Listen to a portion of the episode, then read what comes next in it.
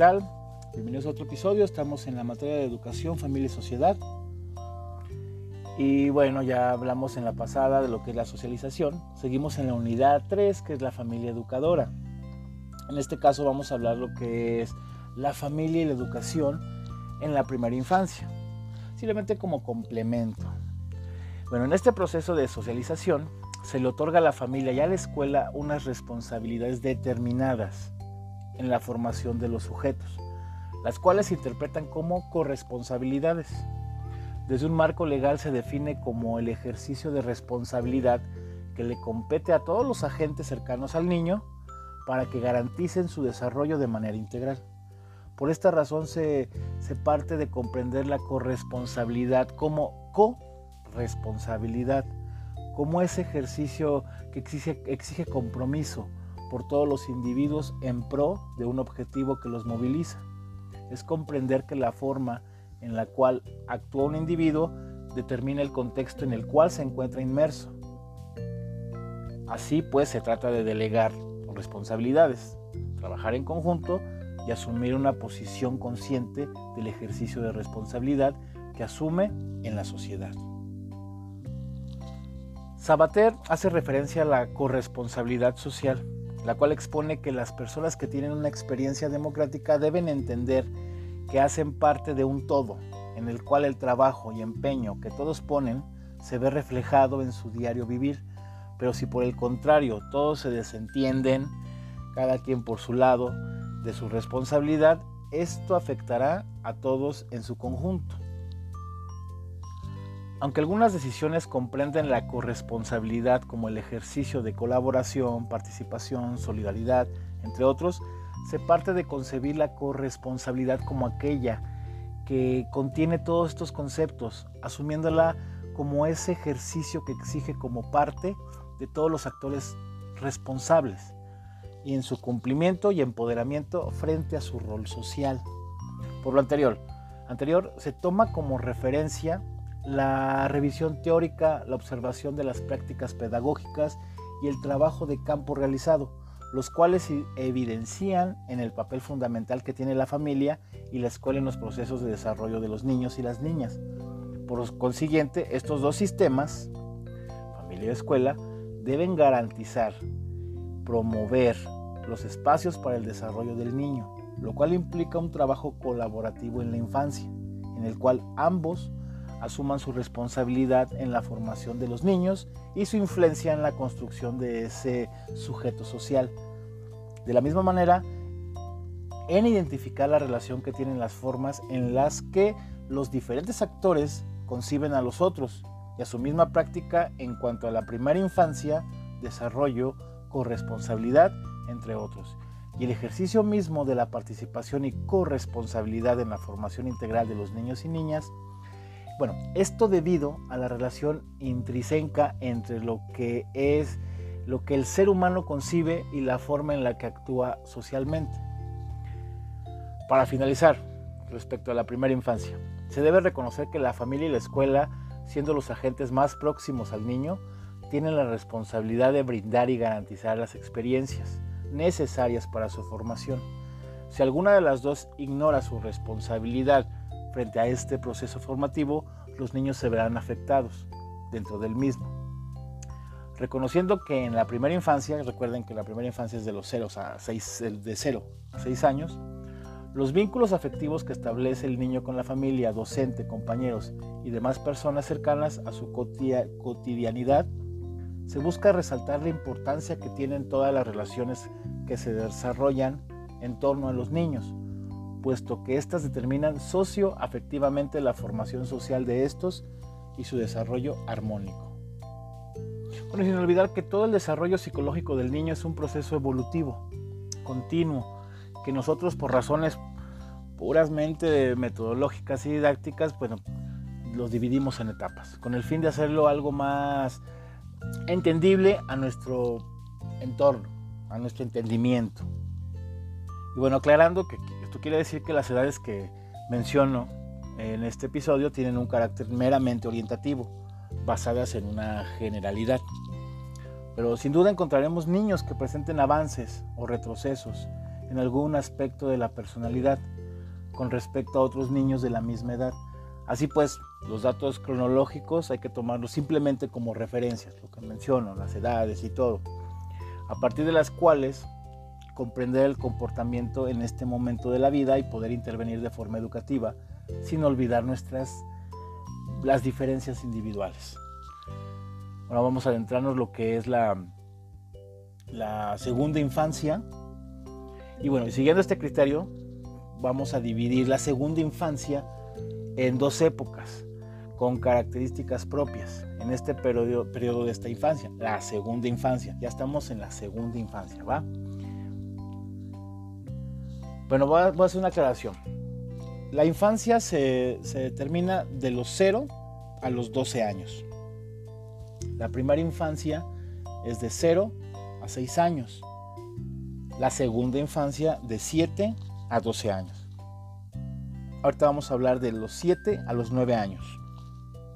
En esta etapa de la vida viene definida fundamentalmente por la conquista y la adquisición de las operaciones mentales lógicas.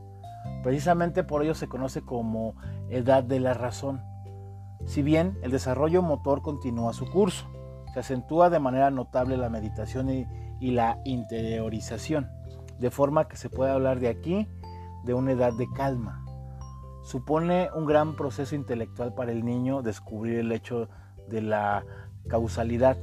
Todo tiene un porqué, una razón, un origen. En este, en este tiempo cuando, es cuando muestra una mayor curiosidad y un interés insaciable por todo cuanto le rodea. Es la época de las preguntas difíciles. Una, por ejemplo, que dice, ¿quién es el Padre de Dios? ¿Cómo puede ser el Señor eh, estar, el, Señor estar en todas partes, etcétera. Todas las preguntas que el niño formula acerca de sí mismo y de su entorno responde a una auténtica ansia de saber. El educador debe aprovechar esta oportunidad para transmitir al niño toda una serie de conocimientos que, conectando con su motivación, le ayuden a construir una imagen del mundo realista y positiva. Tengamos en cuenta que aunque un con un horizonte universal, el pensamiento del niño tiene, sigue sujeto todavía al objetivo y concreto. Toda explicación que queramos darle, si deseamos que sea correctamente entendida, deberá apoyarse en ejemplos reales y huir de cualquier argumentación abstracta y de conceptos genéricos. Al igual que en el ámbito académico no podemos hablarle al, al niño todavía del análisis literario de las metáforas y las alegorías, porque no tiene aún capacidad para entenderlo.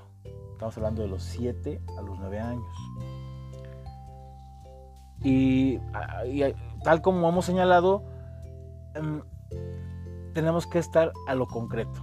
Tampoco es conveniente en el terreno religioso pretender ir más allá de sus posibilidades intelectuales. De lo contrario, no asimilaría lo que queremos enseñarle o lo, o lo va a asimilar mal, deformándolo. Así pues, si queremos hablar, hablar a un niño de esta edad de, por ejemplo, mm, del pecado, por poner un caso, no será lo más indicado dar definiciones técnicas, tales como es una ofensa a Dios, un estado de privación de la gracia divina, etc. Por muy correctas y ortodoxas que sean estas expresiones, resultan completamente ininteligibles, para el niño, o no lo entiende. Es mucho más comprensible para él decirle que, que pecado es todo lo que hacemos malo. Así, por ejemplo, pecamos cuando mentimos, cuando desobedecemos a los padres, cuando no rezamos, etc. Y en esos momentos Dios no puede estar contento con nosotros. Simplemente, cuando el niño tenga a lo mejor dudas sobre lo que es el pecado, seamos concretos. En esa etapa, eh, de la vida en las que los compañeros toman para él una gran importancia, tanto como la familia e incluso en algunos casos más. Esta situación viene dada por el hecho de que el niño percibe el universo de los adultos como un mundo cercano para él, para él lo que le lleva a buscar refugio en el grupo de iguales, sus amigos, donde puede tranquilamente jugar, medir sus fuerzas, compararse con otros y tener posibilidad de conseguir éxito social y popularidad. Es ahora cuando verdaderamente ha tomado conciencia el niño.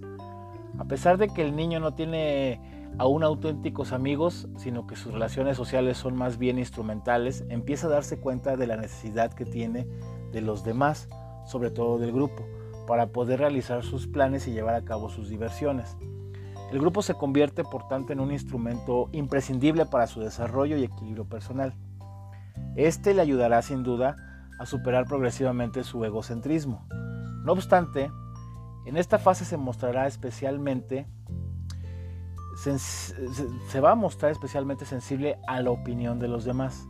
Es bien conocida a estas edades las desvanecencias niñas, niños. Los grupos se cierran sobre sí mismos, autoafirmándose en su propia identidad. Nada más los niños, nada más las niñas. No, no puedes jugar porque eres niña. No, tú no juegas porque eres niño. No merece la pena en este momento intentar forzar la constitución de grupos mixtos, pensando que así damos una educación más adecuada a los tiempos actuales. Es mejor en este caso respetar el curso normal del proceso evolutivo, que le lleva primero a reafirmar y potenciar su identidad sexual antes de descubrir la atracción por el sexo opuesto. El desarrollo, moral del niño experimenta también un notable avance. Mientras que antes la única razón que tenía para portarse bien residía en que así está escrito, así está mandado, y que la transgresión de la norma podía acarrear una sanción, ahora empieza a descubrir las razones lógicas y encuentra la explicación y el porqué a la ley. Cuando el proceder de las personas es correcto, nos beneficiamos todos. Ya empieza, ya empieza a entender esa parte. Gracias a las reglas del juego, ha aprendido que él también puede controlar las conductas de los otros y que el comportamiento adecuado de los demás le favorece y el inadecuado le perjudica. A partir de este momento comienza a interiorizar las reglas del grupo y de la familia. El comprender los motivos y la utilidad del comportamiento moral tiene un doble efecto. Por una parte puede someterse a la norma de, forma consciente y responsable, buscando expresamente el bien que con ella se consigue, o puede igual perseguir un interés personal distinto del que contempla la ley. Por ello, es precisamente ahora cuando surgen las primeras mentiras. Suelen ser engaños utilizados que tienen como finalidad escapar de un castigo o beneficiarse de un premio inmerecido. Dicho esto, es bueno que los padres y educadores tengan en cuenta que las mentiras aumentan en proporción a la severidad del adulto. Estamos pues en el mejor momento para empezar a educar en los valores. Ahora es cuando realmente el niño puede llegar a comprender las consecuencias de su conducta. Entiende el sentido de las normas, libremente decide ajustar o no su comportamiento a las reglas establecidas. Finalmente queremos señalar el comportamiento del niño a esta edad. Perfectamente puede mostrarse amable, dócil y cariñoso, como en, poco espacio de tiempo manifestarse huraño, reservado y arisco. Tan pronto está jugando como está peleando. Estos cambios afectivos extremos tienen su origen en la falta de control emocional que caracteriza todavía al muchacho en este periodo de vida. Muy bien. Ahora vamos a entrar de los 10 a los 12 años. La, segunda parte de la segunda infancia. Muy bien. A esta época de la vida se le conoce también con el nombre de la preadolescencia. De hecho, algunas de las cualidades psicológicas que vienen con el inicio de la pubertad, como momentos breves de aislamiento, atención a la propia imagen, etcétera empiezan a manifestarse en algunos niños, ya que en este tiempo es la edad clave. De todas formas, no es esto lo propio y específico de esta edad, sino que por el contrario, este periodo de infancia presenta unas características y peculiaridades que lo distingue claramente de la adolescencia. O sea, está entrando a la adolescencia. Precisamente un rasgo que define a los niños en este momento de su proceso evolutivo es la enorme capacidad de reflexión. Se plantean los problemas, analiza los pros y los contras, eh, sopesa las consecuencias, etc. Todo esto, unido a una considerable sed de conocimientos, hace que nos encontremos ante una etapa privilegiada para el aprovechamiento académico. Si se sabe llevar adecuadamente, conjugando aptitudes personales, motivación, recompensa, etc., podemos sacarle bastante partido a estos años, los 10 a los 12 años. El desarrollo intelectual del niño es extraordinario. Las capacidades adquiridas le permiten ordenar y clasificar elementos diferentes, lo que le conduce no solo a aficionarse por las colecciones y los juegos donde se establecen jerarquías, sino que además emplea esta facultad para poner en orden sus conocimientos, organizarlos, establecer relaciones, etc. La vida social de estos niños alcanza a esta edad su máxima intensidad aunque continúa el rechazo abierto a los compañeros de otro sexo, ahora se acentúa aún más en el sentido de la colectividad, creando grupos herméticamente cerrados donde se excluye completamente al adulto. De esta manera surgen pandillas que se constituyen en torno a la figura de un líder, el cual impone sus reglas al resto de los demás niños. En este marco se guardan secretos, se hacen confidencias, se practica la complicidad y se inicia la cooperación. En esta época el nosotros está antes que el yo. Estos grupos se van abriendo poco a poco con el paso del tiempo hasta llegar a hacerse en la adolescencia grupos mixtos.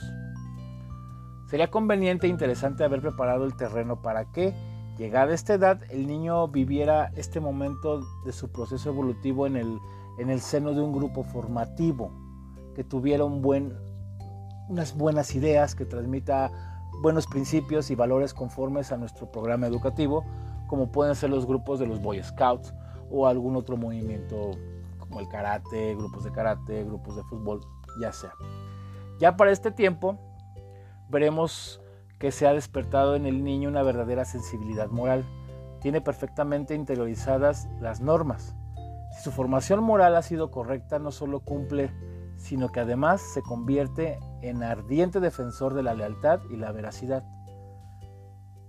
Es también que en por esta época cuando el prestigio de los padres sufre una reducción importante. Aunque la vinculación afectiva a ellos sigue inalterable, el niño se forma ahora una imagen más realista del adulto. El error en este momento sería pensar que el desapego que empieza a manifestar el niño se corresponde con un distanciamiento afectivo porque esto llevaría a actitudes y comportamientos por parte de los padres que terminarían por provocarlo realmente. Por último, hay que señalar que el niño de esta edad siente una enorme atracción por el futuro, evento que puede ser aprovechado también por los padres y educadores para presentarle ideales a conseguir, horizontes a los que quiere aspirar, metas profesionales que quiere alcanzar, etc. En definitiva, crearle expectativas que le ayuden y motiven en su crecimiento y desarrollo personal. Esto fue lo que es la primera infancia, la familia, la educación en la primera infancia y en la segunda infancia. Pues nos vemos en el siguiente episodio.